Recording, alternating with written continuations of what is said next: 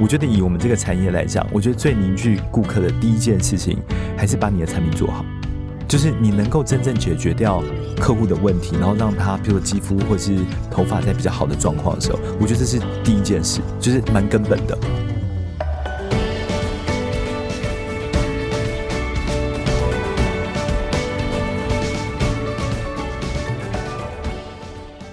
大家好，欢迎来到今天的哈佛人物面对面单元。那我们本周的主题呢，是如何创造顾客历程，创造顾客的终身价值。那经过了好几天，我们分享哈佛商业评论上非常棒的，真的是非常扎实的文章之后呢，今天我们来到我们节目现场的呢，是一个非常年轻有为的青年创业家哈，他是绿藤生机的共同创办人暨执行长郑韩瑞哈，韩瑞啊，应该称你韩瑞嘛哈，韩瑞或 Harris 都。Harris，OK，韩瑞或 Harris。那我先请那个韩瑞呢，跟各位听众打个招呼。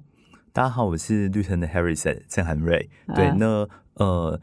一直以来都是哈佛商业评论很忠实的一个读者。然后非常喜欢，就是透过阅读去学习管理，然后从不同的一个模型之中去尝试可以做的一个方式。那绿藤是一家 B 型企业，大家可能比较熟悉的是，呃，我们有在销售清洁保养这样的一个产品。那其实我们真正期待在做的事情，是透过打造更永续的一个产品，然后能够让消费者跟我们一起。呃，对世界再好一点点，所以其实非常高兴有机会参加这个礼拜这些节目，是因为对我们来讲，顾客呃是绿藤存在的理由，也是绿藤的呃要往这条路走。最重要的伙伴是哦，就是很感谢哈，就是韩瑞跟太太都是我们的忠实读者哈。虽然希望韩瑞呢也是学霸了啊，是台大财经系哦，绝大多数同学应该都是去金融业嘛哈。那后来你又到 MIT 念了 Sloan 啊 MBA 哦，也是跟哈佛在竞争的 MIT Sloan，我们也很常合作，也常合作啊啊。所以呢，像你这种资历的人，照理说应该都是。呃，金光闪闪的什么金融业啊，投资银行等等哈。不过呢，很特别，你在二零一零年跟三个同班同学，就是台大财经系的三个同班同学喊你了啊，就创办了绿藤生机哈。这样回顾起来也十二年了哈。所以，我们我相信你有在我们集团出书啊，谈 B 型选择。你刚刚自我介绍，不过可能很多听众也不太知道这个故事哈。所以我也不知道听众有多少人用过绿藤的产品啊。绿藤的产品就是强调非常天然哈，对身。身体是好的，不管是有饮食的呃，一开始从芽菜哈，对对对，就是。财经系的 MIT 的 Sloan 的 管理学院的会去做芽菜哈，从这里创业起源，那现在做到一般的保养品嘛，哈，洗漱用品，所以我们还是先请。啊，韩瑞来分享一下，你当初是 Talk p a k 吗？为什么来创业？其实同学们好像金融界很多也慢慢开始离开 原本的岗位，可能年纪大。是啊，哦，OK。嗯，我我觉得这最主要开会开始一件事情，是我跟另外两位同学，我们其实的确本来都在呃外商金融业工作。对，那工作一阵子之后，会重新去思考，对我们来讲，什么东西是最重要的？那呃，我跟另外两位，我们就我们一个共同点。第一件事情其实是我们都比较喜欢实体的产品，就是金融业的产品其实很棒，它也很多的，就是在包括现在 ESG 进来的时候，也一直在改善世界的一些部分。但我们这三个很喜欢实体看得到的东西，然后我们是财经系出身的，我们都蛮喜欢商业的，然后我们都相信一件事情，其实是呃，商业其实应该是带来世界改变最重要的力量。嗯。对，所以要多读哈佛商业。是是是，谢谢谢谢。所以希望今天听完多了很多呃读者订户。对，呃，所以我们相信就是呃商业很重要，然后我们又很想要实体的一个产品，我们又觉得假设其实是因为也受到妈妈的影响了，对，妈妈是橘子工坊的创办人啊，对，是，所以我们看到假设你可以打造出一个对于。环境跟人体都比较好的一个产品，你可以透过商业的一个模式，让这件事情可以形成获利的一个正向回圈，那应该会是很有意思的一件事情。所以那时候为什么决定就是一开始从芽菜，然后到后来保养品，嗯，其实就是我们想要做人的每天生活有没有可能再好一点点的可能性？那为什么用芽菜呢？因为你父亲哈，再补充说明一下，你的父亲是台大园艺系的呃教授郑郑勇教授，对，所以是受父亲影响，对植物从小就很了解嘛。应该是同时受父母亲影响，因为其实我爸爸刚好是第一个把有机农业带到台湾的教授，然后我妈妈其实除了是橘子工坊创办人以外，她其实也是祖父联盟呃共同购买的一个创办人，然后同时之间台北市会开始回收厨余是他开始的，然后甚至那个第一个台湾台北第一个回收厨余的地方就在我家那个社区。啊，所以其实我大概十岁以前就一直接触到，你应该要为环境负责，然后无论是有机、天然、环保的概念，就会觉得好像是理所当然。嗯，对，所以那你怎么会大学念财经系？你照理说这样的背景，应该大学念的是不同科系。高中本来是一开始是那个理组的，嗯，但是就是念物理化学一直没有觉得很有兴趣，然后后来其实到高三的时候。想要转组，因为那时候去辅导室，他说我其实对人对于商业的很有兴趣，所以我反而是转到了一类组。嗯，然后呃，我刚刚有我这个问题，其实我觉得非常值得思考的一个问题，就是我们到底存在的原因是什么，然后以及我们要往哪一条路去走。我我觉得在高中跟大学的时候，就隐隐约约比较想要透过人跟人之间，然后的一个互动。去做我想做的事情。嗯嗯，所以回到我刚刚的问题，说为什么选择芽菜开始？呃，选择芽菜一件事情就是回来，就是我们觉得台湾人吃太少芽菜，而且台湾人没有足够纯净，然后。够健康的芽菜吃，芽菜基本上是所有蔬菜最幼小的一个状态，它不是只有豆芽菜，也不是只有木树芽。像绿藤一直在鼓吹的，其实是青花野的幼苗。嗯，就是我们人的饮食里面其实比较缺乏酵素，然后以及缺乏就是呃，植物经过就是烹煮之后，其实会丧失掉一些养分。但是假设我们更多的一个饮食其实是从植物直接取得的话。其实我们觉得世界会更有趣，嗯，而且我们会更珍惜食物，嗯。然后那时候是抱着这样的一个想法，其实回过头就很想要打。我们那时候因为从父亲这边知道这样的一个技术是活的芽菜，就是它在你的冰箱其实完全都还在活着，然后在生长，甚至你把它种到土里面，它会长出花野菜，嗯，对。那我们觉得人应该有机会透过一个新的饮食去做，呃，一个一些改变，然后这改变有可能。改变饮食形态跟改变生活的一个方式，就是活的芽菜嘛，哈，活的芽菜。所以意思说，我们放到冰箱还是会再长，然后放在放到土里头会长出花椰菜。对，所以吃这个对身体的好处是，你第一个能够取得到平常没有取得的很多的酵素跟植化素，甚至以营养密度来讲，这个蔬菜可能是成菜的二十到五十倍。哦，对，然后所以怎么个吃法？就是。清稍微清洗一下，直接吃下去。然后有一些酱，这样又也不用酱也没关系，不用不用沙拉酱。你看大家喜欢，像听完这个节目，现在大家都要吃芽菜了。可以可以考虑一下那个 三日苗。三日，我正要问你说三日苗。对，不，老实讲，就是那那时候哈佛商业评论读的不够多。嗯，其实市场的接受度还是一直在小众的市场。嗯，对。然后呃，我们反而是十年之后。我们没有要放弃，我们一直有一个桃园一个农场，一直持续在种芽苗菜。即便台湾的朋友们大部分都觉得绿藤就是卖保养品的公司，现在就变成这样。对对，但是其实我们农场已经营运十年了以上了，对。然后我们其实还一直在种，所以今年其实跟。呃，日本的一个叫村上农园，等于是全世界的一个领导者合作，透过一个新品牌叫一寸鲜，把三日苗带到再再次带到市场上，就是芽菜的意思。直对，就是用啊，把技术引进到台湾来，技术引进结合绿藤过去十年的一些学习，然后对。那所以我们吃到就是三日三日而已，它三就是种三天的青花椰的幼苗。对，然后呃，那吃这个，你说我们很少吃到，所以吃就二十倍的蔬菜的效果，就对，一般蔬菜的效果。对，因为这个有一些健康法规，所以 不能太过度。应该说疗效不能大家大家来讲，萝卜硫素就是一个非常非常营养的一个成分。其实呃，三日的青花椰苗是大的花椰菜的二十到五十倍，所以你吃一盒那个三十秒就可以抵一袋。三公斤的花椰菜，三公斤花椰菜很多，是。所以像你的饮食习惯，你们全家饮食习惯是是每天怎么个吃法？其实我们全家的饮食习惯，呃，应该是说，他会我们会用这样的一个芽苗，然后来佐在我们的不同的餐点里面，它其实就是一个配角。OK，但是你每天有这样一个配角一个配角，其实你的饮食就比较健康一点点。嗯嗯，哇，这个也是因为它什么都可以搭，西啊。西式也可以搭，中式也可以搭，就放一也可以搭。点点缀一下嘛，哈对，因为它一点点就抵那么多的一般的嗯。蔬菜量嘛，哈、嗯。那所以你是说推广，因为你一开始创业就是从这里开始嘛，是，那推广到现在，你觉得还是小众？对。原因是？我觉得应该是市场的呃那个需要整个去做一整个市场的一个教育，嗯，然后它其实需要这个系统里面有非常多人一起努力。嗯对，所以它其实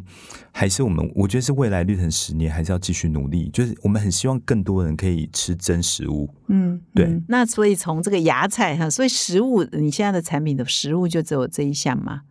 对哦，对，呃，还是其实有其实有六七种啊，六七种对对对但是最主要还是是这个三日苗。哦，嗯，然后你就慢慢延伸到这个洗漱产品、保养品啊、清洁用品。对，我为什么会延伸到这里来？应该是说本来就想要做，其嗯实创业的时候就是。已经想要一创业的时候，我们本身就一直很想要做两个东西，一个是非常天然的洗发精，嗯，然后嗯一个是更没有添加的精华液。嗯，其实其实可是真的没有想到，真的研发出来就三年了。对对对，所以其实当初很奇怪，就是呃，等于是从爸妈那边得到一些专业的 know how。我们我们知道这些东西我们可以做的跟别人有一点点不一样，但就花了比较多的时间才酝酿出来。嗯然后嗯一开始也会觉得说，呃，卖菜有很困难嘛，然后就是呃。我们那时候会觉得说，哎、我们那时候 Excel 都做的好好的，嗯各种财务 forecast 啊，什么财务预估什么这些都做好。嗯然后创业在一个月就发现说，我们一无所知，嗯对，嗯所以其实是经过蛮辛苦的一一整段。嗯嗯，一开始为什么觉得不难？后来难是难在哪里？我觉得都还蛮困难，你说光要种也难，要卖也难。都难。嗯，对，嗯就是说，呃，我觉得第一个一件事情，我觉得回到商业的一个本质来讲好了，就是说，呃，市场的规模其实是生鲜是小的，然后大家我们来看奶蛋豆鱼肉，其实菜不是很重要的一件事情。对嗯，然后再来就是说，菜里面大家平常会饮食芽菜的本比例也比较少，嗯然后我们要找到这些人，然后还要去说服他，其实我们的更干净，然后更好，嗯其实是一件嗯比较困难的事情。嗯嗯嗯，所以你父母亲扮演什么角色？一直都是技术顾问吗？呃，应该说一直都是技术顾问，对，但是呃，就是我觉得最主要，我妈妈扮演一个精神领袖的一个角色，嗯，就是嗯她把很多从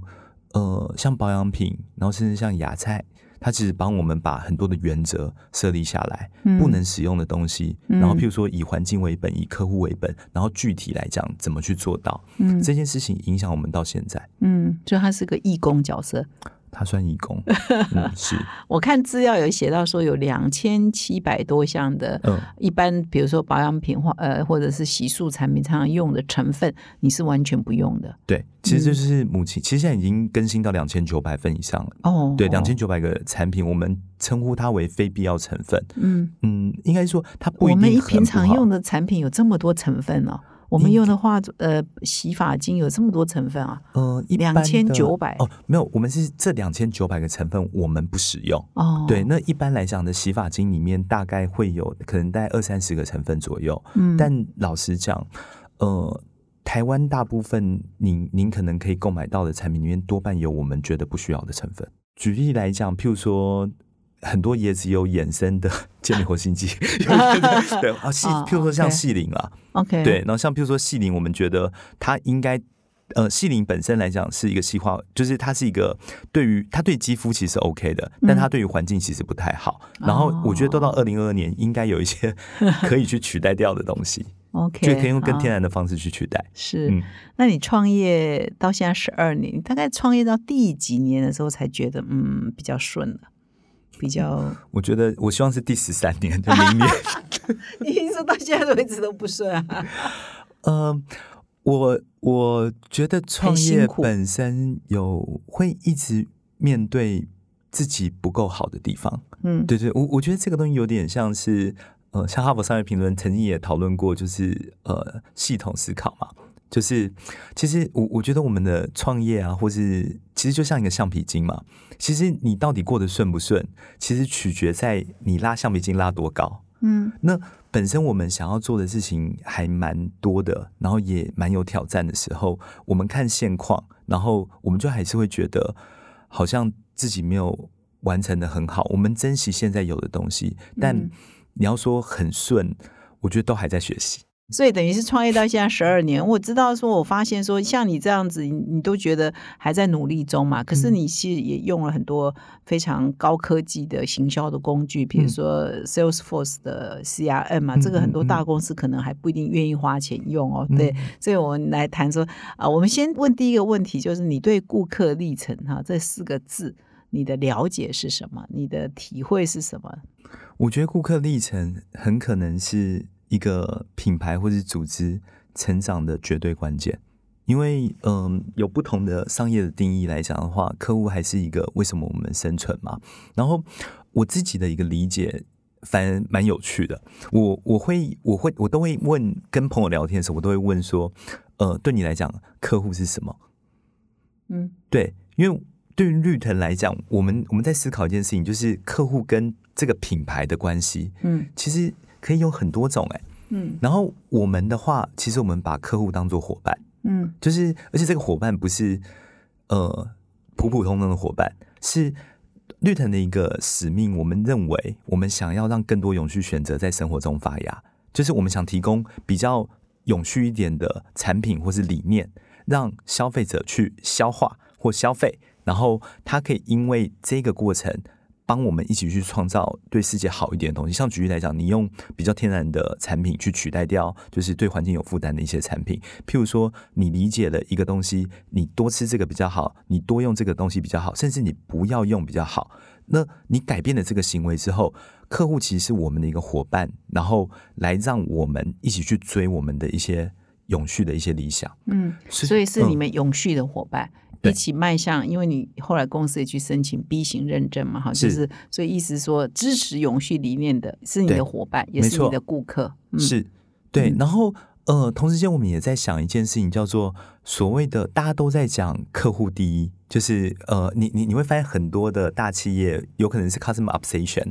就是说像亚马逊，就是。呃，就是都都会把客户至上放到他们，譬如说价值观，或是公司的一个准则里面。然后我们就在想说，那到底对于每一家企业，这个客户至上或客户第一，对大家的一个诠释又是什么？那我们自己的一个诠释，其实是我们想找到比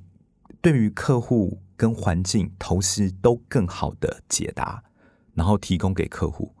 所以，这扮演在我们客户历程非常重要的很多的一个角色。嗯，哦，你就说你要比你的伙伴在更前面一点，引导他们。呃，应该是说，我们我们觉得客户，我们想要提供给他新的选择，然后这个选择必须同时对于他，譬如对他的健康或他对他的一个肌肤更好，同时也对环境更好。然后这就是我们在做的事。然后我们透过销售这个产品给客户，其实我们就一起在。往永续这条路走多一点点，嗯嗯，所以你的通常你的顾客的历程哈，你怎么样分析你的消费者的顾客历程？哦，这非常我们会分成两段哦。嗯，第一段其实我们分简单来讲，就是我们一直在找的其实就是商业跟理念的交集嘛。嗯，那我们先讨论一下，呃，绿藤有一个以品牌来讲，就是就是很特别，就是玛丽姐，你猜猜看，我们的 LINE 账号有多少个粉？我们有两百万以上，两百万哇！对，因为我知道你的公 说暑期工读生申请 有一千一千个，只能录取五个哈，所以两百万。OK，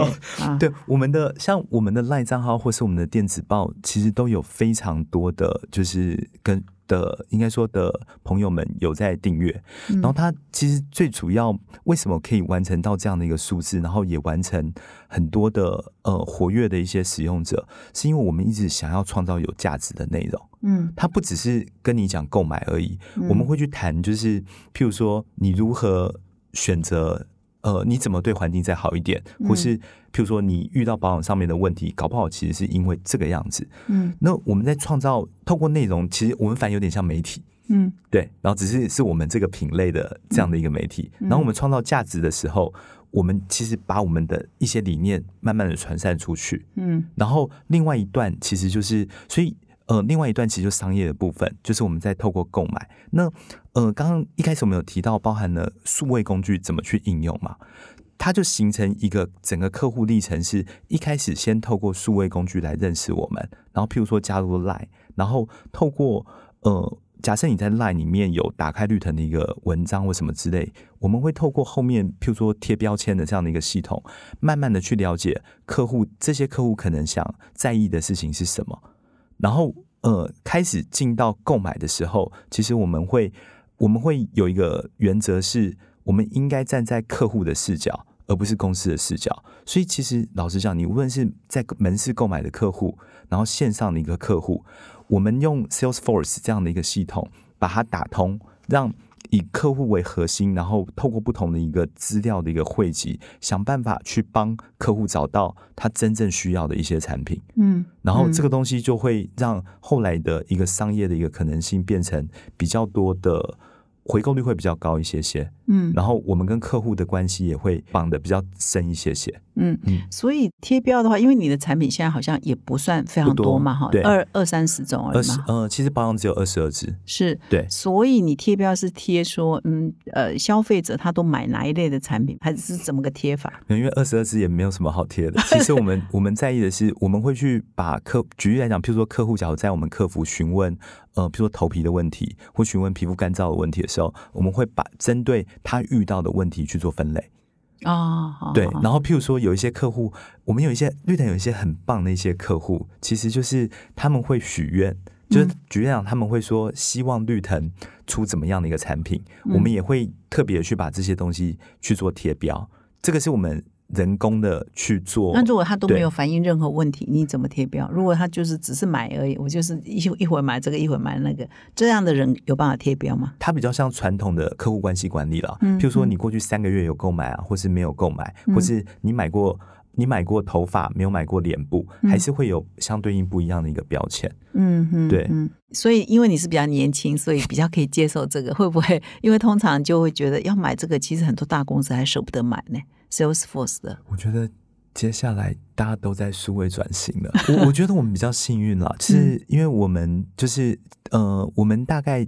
我们算是一个数位原生的一个品牌或是公司，嗯，就是。呃，当初创业的一个很大的一个理由是，我不想要用 Outlook 或是 Notus Notes、Lotus Notes，我想要用 Google 的 Gmail 来来做 email 的管理。哦，OK OK，、嗯所以，我们公司的数位化一开始就直接数位化，然后嗯用比较多就是新的软体。那你的销售比例是不是线上销售比例超越线下？对，其实我们线上的销售比例，呃，假设把就是我们的官网超过五成哦，嗯，就是啊来自你们官网的销售电商平台。假设哦把电商平台并起来的话，线上销售比例在六七成。就是外部的电商加入外部的对，电商加入像 Momo 啊、PC Home 啊、虾皮这些。对，哦，所以嗯你们没有很依赖传统的呃实体的通路哈，这也是因为你们比较晚创业，以及你对们比较年轻的这个特色。你刚刚有提到线上线下整合嗯嘛，所以怎么做？线上线下整合，我觉得还回过头来一件事情是以客户为一个核心，那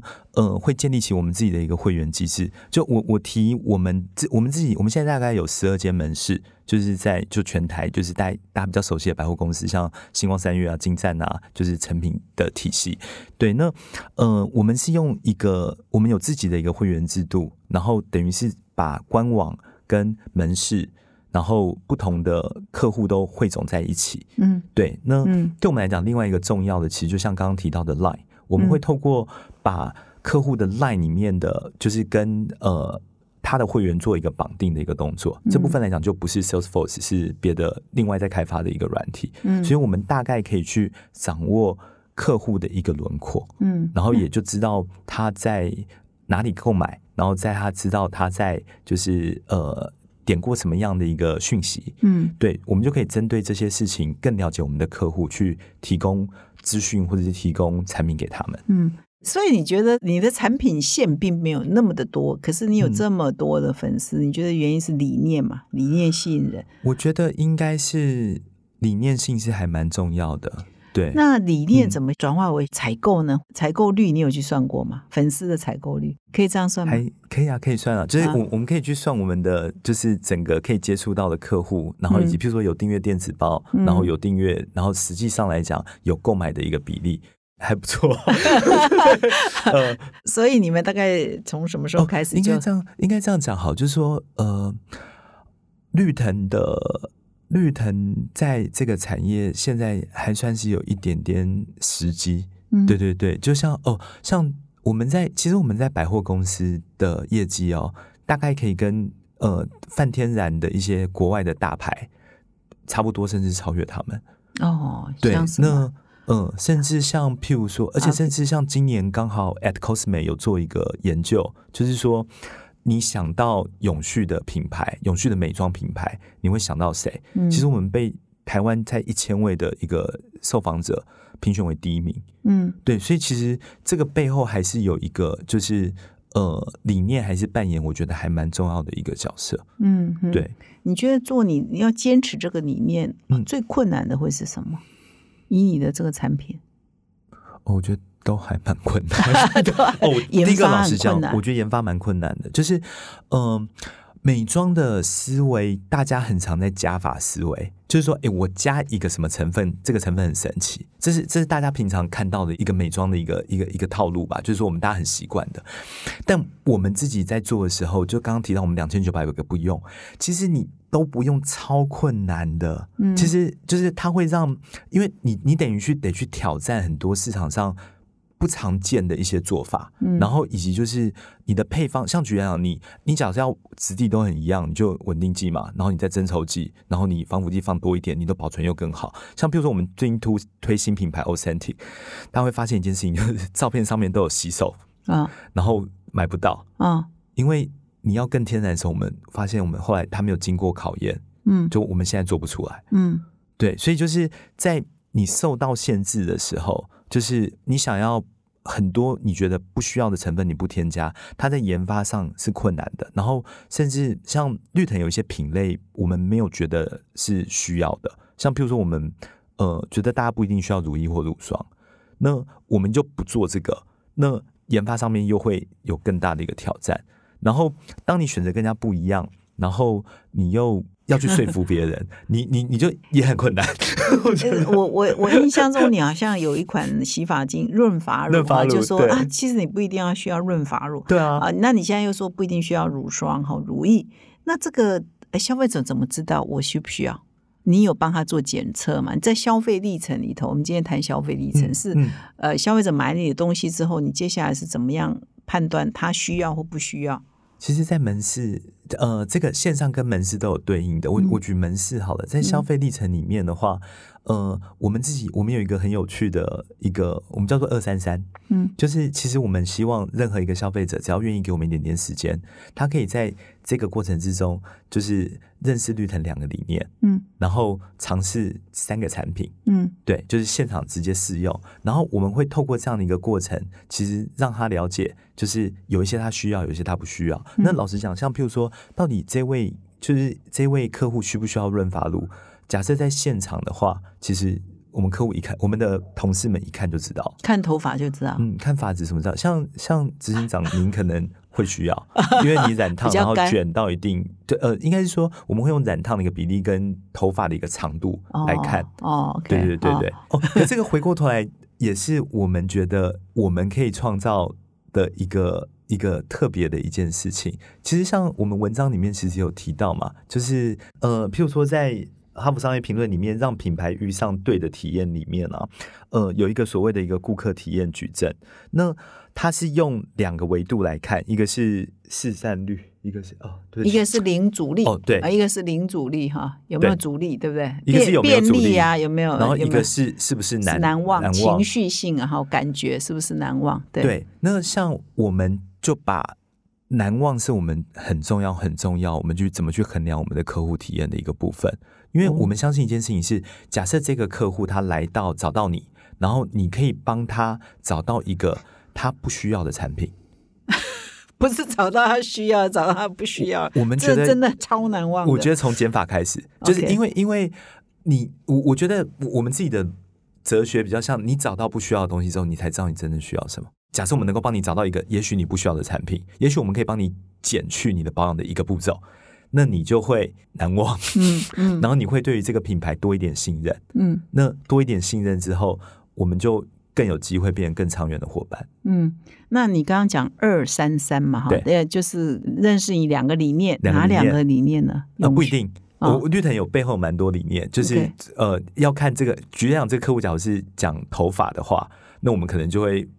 看他需不需要润发露。嗯然后像假如他是脸部的话，我们就会去研究他现在的脸部的步骤是怎么样。基本上大部分的课我们都可以帮你简化到一个到两个的脸部的保养步骤，因为你所有拆开所有的保养品，真正回过头来对于肌肤有帮助的，不是溶于水就溶于油。所以就说我们哈佛的文章提到说，对的顾客体验强调这两个象限嘛，哈，所以你比较不强调是便利啊，这个因为其实也蛮便利的嘛，电商就很便利，是吗？他那时候很有趣，他那个在那个文章里面啊，分了四种，嗯四种四四个，因为他呃，刚刚 X 轴是难忘程度跟零阻力、嗯 y 轴是市占率嗯高跟低。嗯那基本上来讲，我觉得这是要回到我们这个品牌的一个定位，嗯因为毕竟我们是在一个非常竞争的市场，就是化妆保养品的一个市场。那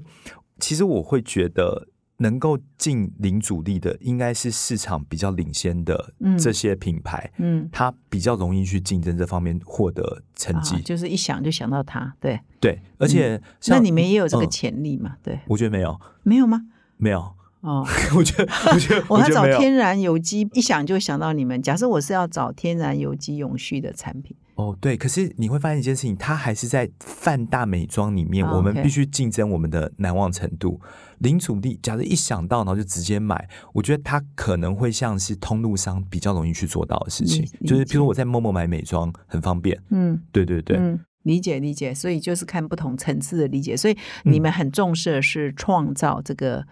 呃情绪的认同感了哈，这也很快。那如果没有来你店，没有来你的实体店面，嗯那就无法体验你这个二三三呐。那你线上的消费者占七成，你怎么创造线上消费者的难忘感？我们有一个非常特别的配置，嗯嗯就是我们的客服人员的配置比同样带同样规模的品牌都多非常多。就因为我们就是希望透过线上的一个对话的一个互动，嗯就是只要来创造出不同的一个客户体验。嗯，对嗯所以就是呃，第一个就是说呃，假如大家可以透过 Line 啊，或是 Facebook Messenger 这一种，然后来跟绿藤在线上的一个讨论的时候，你会发现我们的客户呃，我们的呃，我们的客服，他们其实对于产品的知识度，以及他们对于怎么去探寻客户的真实需求，有还不错的一些可能力。嗯，比如对说他们会做哪些一般公司客服不会做的事呢？比如我觉得第一个比较有耐心，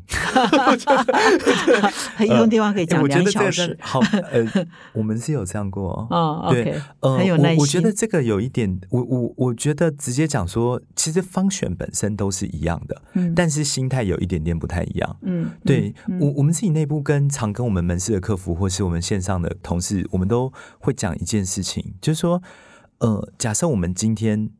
工作的过程之中，我们能够创造出一个价值，让这个接到我们跟我们对话的一个客户，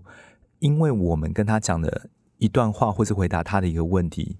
让他今天变得更好。我们会不会觉得我们今天就蛮值得的？嗯所以我们用保持着一个比较以对方为核心的一个心态，然后再来一件事情是，我觉得无论是我我我们内部的一个定定的一个指标，不会是你多快完成，不会是你就是不会是一般传统的一个客服指标，反而比较是净推荐指标，就是说，呃，就是哈佛商业评论有非常多文章讲这个，就是 是他他们。有没有解决他的问题，以及他是否推荐我们给其他人？我们嗯用这样的一个良性，我我们觉得自己是觉得良性的一个呃指标，然后去衡量，所以嗯他会他解决的问题还是类似，但是你跟客服对话过程中，会稍微感受到我们对人的再多一点点的温度。嗯，所以你怎么训练他们呢？我觉得让客服的同事以及就是会服务到客户的的同事在做内部训练，有非常重要的事情是，第一个让他真正面对到客户，然后主管必须要很努力帮助他完成第一次从客户那边得到的善意回馈。嗯，就是有时候你会多走一步，就一个 extra mile，然后你完成的时候，你会感受到那个人跟人善意从客户那边回馈回来的。当我们的客服同事一得到这个的时候，他就会知道我们在讲的是什么。嗯，对，因为我们我们我们算是一个很幸运的品牌，就是我们的客户对我们都超级超级好，很多。对，然后我们会得到一些，他们也很怕你倒，他希望你活下来，因为他他觉得这是永续的。呃，对，可是所以就有时候你会得到，譬如说客户，呃，客户特别写一整封信来谢谢一位同事为他做的一件事情，哦，后哦，对，然后甚至譬如说有人要就是传叫，就说传讯息。透过朋友传讯息给我，我是执行长的一个角色，说你一定要说南溪成品的哪一个同事真的非常的棒，帮他解决很长久的一个问题，或是他们会看到有一些客户因为绿藤解决掉了可能五年到十年的肌肤上面或是头皮的一些问题，嗯。我们的同事角色感受到那个 magic moment 的时候，他就会变身成一个不同等级的客户，所以我们都就会变终身顾客了哈。对，然后主管要帮忙这件事。嗯嗯，OK，所以你们这一块是蛮强调要创造感动了哈，尤其是要创造感动。对，嗯，那哈佛商业评论还有我们还有好几篇文章哦，包括我们先谈说，其实这个有一篇叫做《打破你对顾客历程的误解》哈，这一篇啊，这个你读的比我还要熟，因为你真的在抄。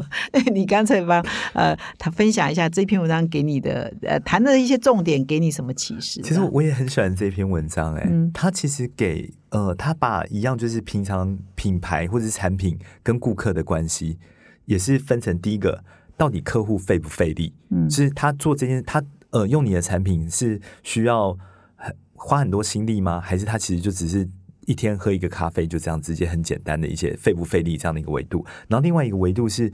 他有没有办法直接预测？嗯就是他会得到什么样的一个体验。像举例来讲，譬如说，呃，我们讲每天早上喝那杯咖啡好了，大概是咖啡豆怎么样？我们其实要求稳固，然后我们想希望每天都闻到类似的咖啡香，或是喝到就是同样的一个咖啡。当当然，你也可能有很多不同的咖啡豆去选择，然后这是比较可以预测的。然后无法完全预测的，其实就会创造出一个惊喜感。然后，呃，这篇文章其实有提到，每个品牌要在这个矩阵里面找到最适合自己，然后可以对你的顾客的角度来讲，可以达到更加分的一些事情。然后我自己稍微对应了一下绿藤，我发现，呃，老实讲，像美妆保养品哈，它其实就是不费力，然后可以预测，比较例行公司。对，就是一定会用的哈，对一定固定每天要用嘛哈，对不对？对对对对早晚什么的。嗯，所以其实我们能够做好的一些事情，其实比较是第一个是帮客户，刚提到帮客户更了解这个产品，对，就是呃，他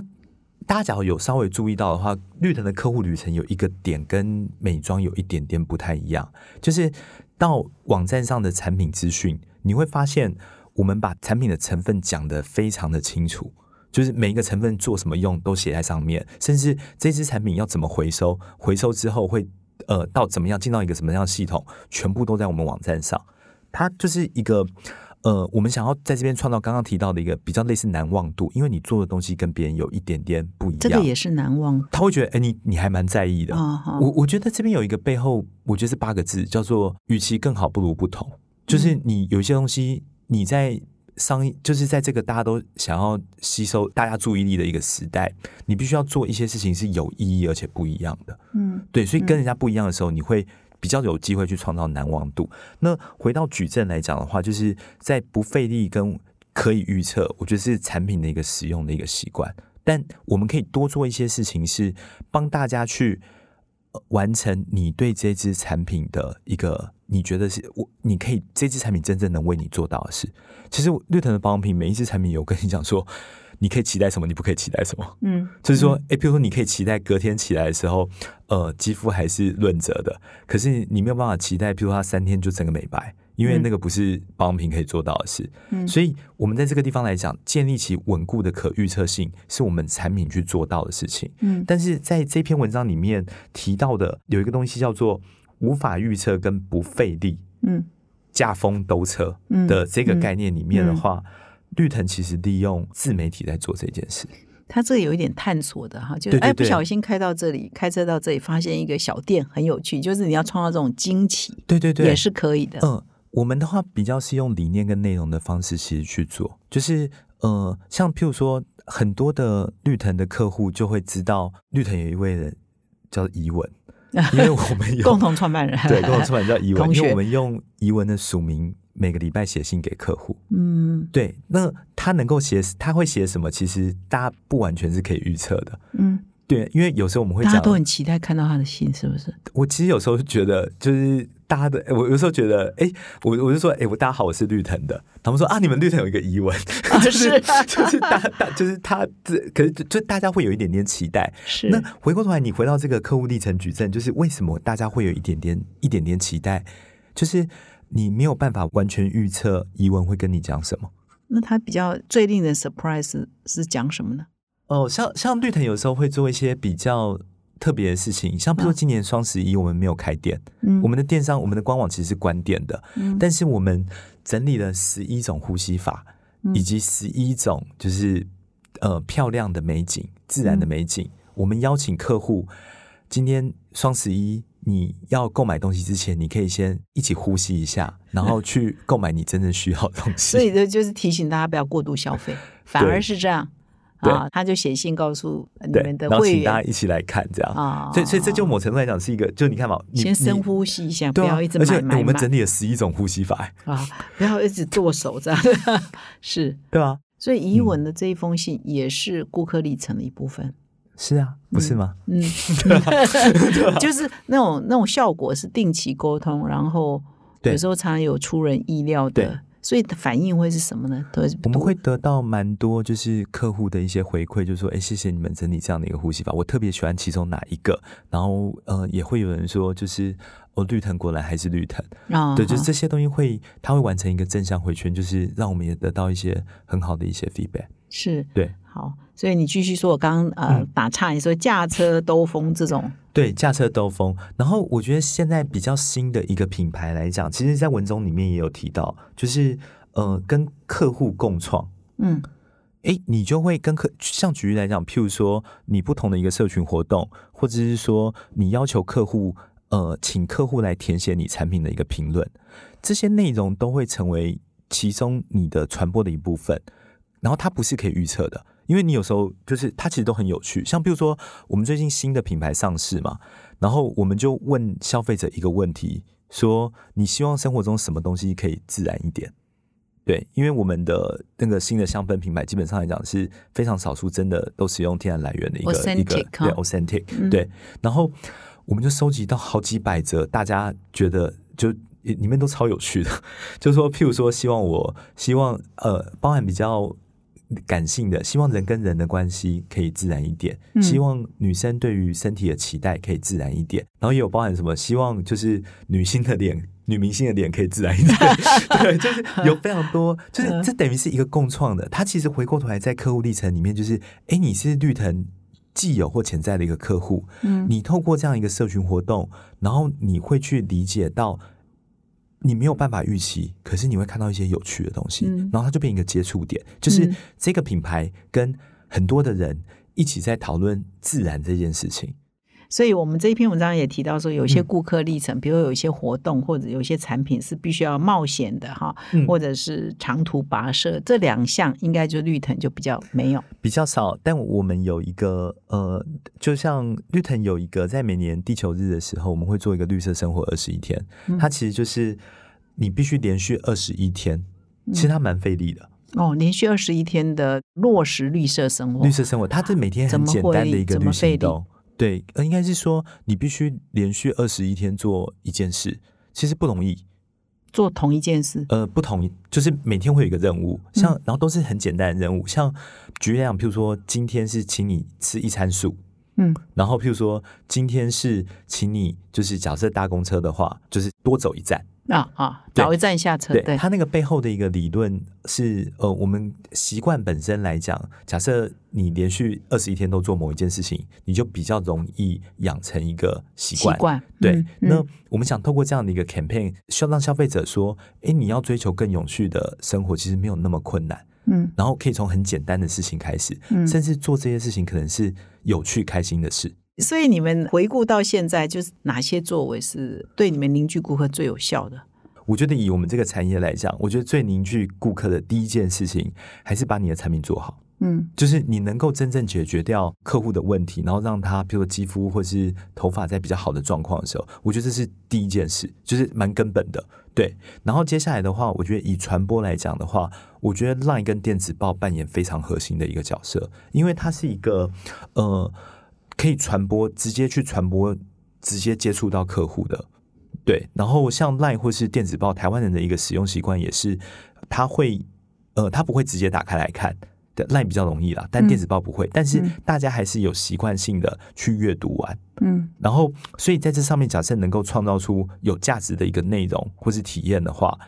嗯，会是加分的。嗯嗯，还有包括你的这些 campaign 啊，比如说二十一天啊，对对对，绿色生活，这也是一个蛮重要的 campaign。那你现在有宣誓要可信、近邻，你还加了可信，就是 credible，就是可信任的哈。对，大家都在讲近邻，都在讲碳中和的时候，每个人讲的东西都有一点点不一样。所以最近几年，其实呃，大概全世界在讲永续的这些产业，有在讲一些事情，就是要大家用类似共同的一个语言。然后，这就是为什么出现了 “credible net zero”，就是可信近零这个名词。那绿藤其实应该是前年吧，就是二零二零年的时候，跟五百家的 B 型企业，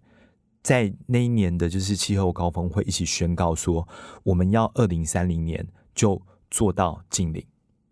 对，那绿藤通常来讲，我们都。这件事情对我们来讲很重要，因为它牵扯到绿藤的一个想要存在的一个理由，所以我们大概在我们十周年的时候，我们就也是想要想到说，那我们到底就是要挑战什么？然后我们就打算直接挑战二零二五年就做到，而且我们还想要不只是一般的比较分歧定义的一个经理，我们想做到可信经理，二零二五年就做到，对，怎么做啊？第一个从就是盘点，就是你的你的组织呃组织的碳盘差，然后产品的一个碳盘差，然后我我们已经都盘完了，然后盘完之后你要设定一个目标，你要怎么去减碳，然后你要透过呃像对我们来讲，就是透过以一个产品来讲好了，你产品的瓶内的东西，你产品的一个瓶身，你产品外就是对于环境的一个影响，然后你就要一步一步其实去去去做去做到。然后我们遇到最大的挑战是绿藤，因为绿藤本身呃对于环境的影响本来就比较少一些些，我们最大的一个碳排放来自于消费者的使用。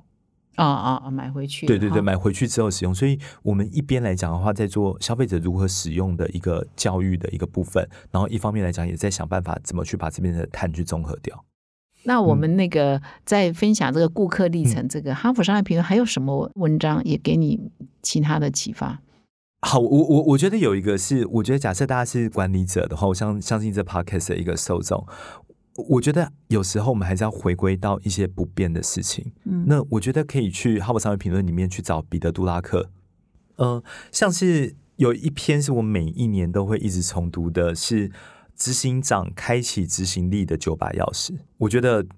大家都应该好好的一个阅读，然后看一下现在的一个团队是不是按照这样的一个做事方式，就是持续一个在动作。那九把钥匙里头最关键的是什么？对你，我觉得最大的提醒，我觉得我觉得最重要的一件事情是让管理团队一起来阅读这个东西，然后一起来看，就是说我们是不是把整个组织放在自己之前，然后我们是不是有在有效的做决策，我们的开会是不是有。达到该有的一个成果，嗯，然后那那九把钥匙我真的非常非常的喜欢，嗯，对，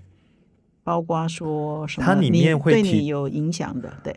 就他会像举例来讲，他会一直提醒我们，是不是应该专注在机会而不是问题上，对，因为我们每天被琐事繁忙的时候，我们都一直想要把。问题解决解决，但老实讲，有时候我们该做的事情是开创。玛丽姐是开创吧？对，是 开创，就机会成本嘛。你去开创还是你怎么处理这些琐事？没错。然后里面还有一个说，他们的思考跟谈话都从我们出发，而不是我。嗯，这这个我想玛丽姐应该也很同意，就是说，当我们的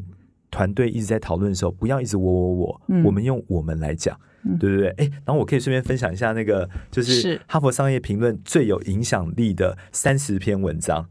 你看里面第一章就是彼得·杜拉克，那个做那个真的是历久弥新啦。然后我觉得有一个东西对绿藤影响其实蛮深的，就是它里面第五章的蓝海策略。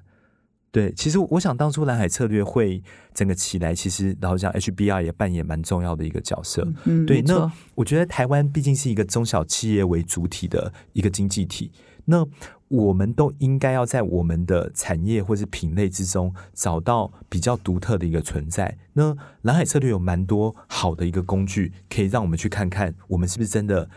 有意义的一个在差异化。对。然后里面还有都是包含 Daniel Goleman 啊，就是 EQ 之父，他其实在提到领导者应该要有哪一些面相，他他会把领导人分成不同的一个面相。那我们去看这些文章的时候，我们就更知道自己在不同情境的时候比较贴近哪一个。这这个这本书里面有好多我在呃 MIT 念书的时候。其实就是老师们就叫我们一定要读的文章，就历久弥新。很谢谢商业，就是哈佛商业评论把这样的好的文章带给台湾的消费者，带台湾的读者们。是是 是，我们很高兴说哈佛商业评论陪伴台湾的这个年轻的创业家哈，一路走过一些困难，然后掌握一些管理的原则，真的是非常的棒哈。那我们今天呢，事实上啊，在谈顾客历程的时候，也有一个角度，然后刚刚我们已经谈了很多，就是如何让线上跟线下可以无缝。连接嘛，哈，那这一块其实你刚刚也稍微提了，哈，那有没有要补充？因为现在大家都是 offline online 同在做连接嘛，嗯，我觉得这边其实我很常在跟包含同事以及朋友们在讨论的一些事情是，我觉得现在有很多科技。然后也有很多从自动化，然后就是大数据什么之类，有非常多的可能性，但还是永远不要忘了不变的是人性。嗯，就是永远还是应该要回到你是一个顾客，你希望被怎么对待，这这个本质，而不是数据。就是因为因为数据可能会把有时候会把我们导往，就是你希望客户点击，你希望客户。干嘛干嘛干嘛之类，可是假设不是回归它本身的一个需求的时候，我觉得有时候反而不会长久。所以我们在讨论 OMO 的时候，我们应该不要分开来说，哎，他是线上的客户，他是线下的客户，我们还是回到这个客户，他会从哪边去接触到讯息？那他在什么样的一个场景之下可以跟这个品牌有所接触？我觉得会是一个比较棒的一个讨论的一个结构。好。那我再有一两个问题再请教一下这个韩瑞，就是第一个问题是说，那总结一下好了，我们刚刚谈了很多嘛，顾客历程很多不同的面向，那总结一下，你觉得那最关键的对你来讲最重要的重点是哪一个？我觉得最重要的一个观点，可能还是我们刚刚有讨论到的，第一个就是说，你这个品牌跟客户的关系是什么，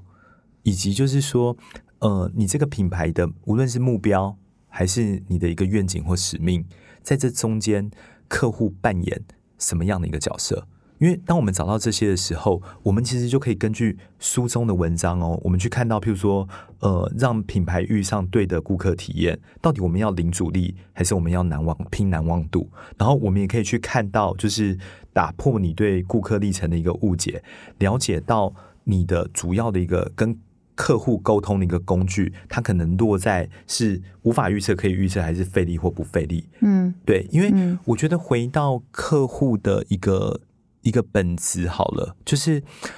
只有客户成长，整个组织才能成长。那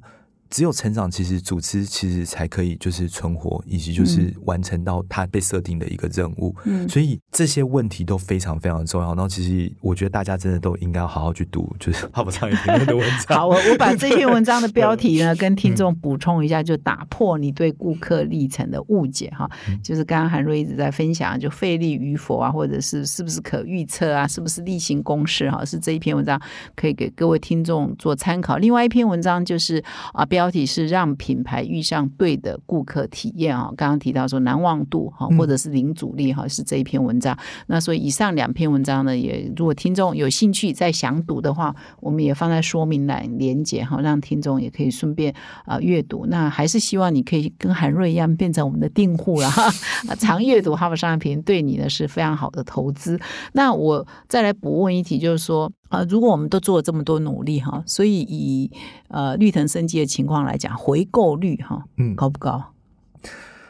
其实我们在业界啊，就是无论是电商或是门市的回购率，都算是应该是前四分之一的水准。嗯，对嗯嗯。那长远来看，你的目标是怎样？变成一家经营出一家怎样的公司？你的愿景是二十年后的愿景是？二十年后，对呀、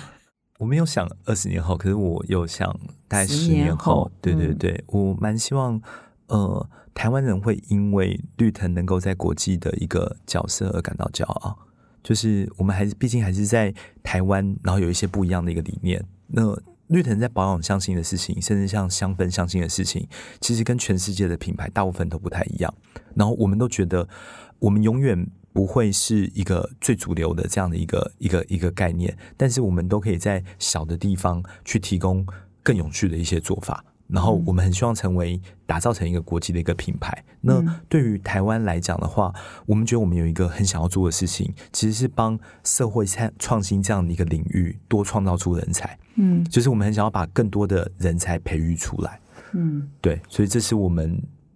想做到的事，一个跨国理念性强，然后可以成长跟生存的品牌。嗯然后呃，人的部分来讲，有一个还不不一样的一个职场，然后能够培育出一些呃有一些理想性，但能力又强的社会创新人才。嗯。好，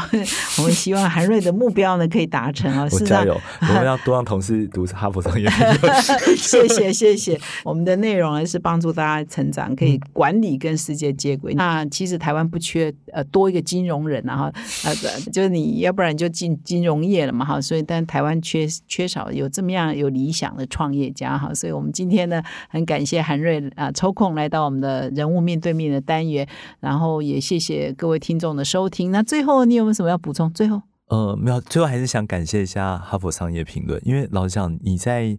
呃，无论是工作过程中，其实常常会有，也会有很多迷惘的时候。然后在那过程之中，其实你回到像比较本质性的一些商业的问题，你我我像我会相信一件事情是，我现在遇到的问题，一定有人遇到过。没错然后他，很多的答案其实是在已经整理过的商业的原则性的一个问题。然后这时候其实哈佛商业评论啊，然后甚至呃天下文化远见，其实都提供很多很棒的解答。嗯，对，所以觉得大家可以多到哈佛商业评论做搜寻，然后成为数位订户。谢谢韩瑞，这个没有套招哈，没有套招他是真 他是真心相信的，我没有请他帮我宣传，他是真正对你有用哈，谢谢哈。那我们还是呃再一次的谢谢韩瑞抽空来到我们的节目现场，也谢谢各位听众的收听，我们下个礼拜再相会，谢谢。谢谢。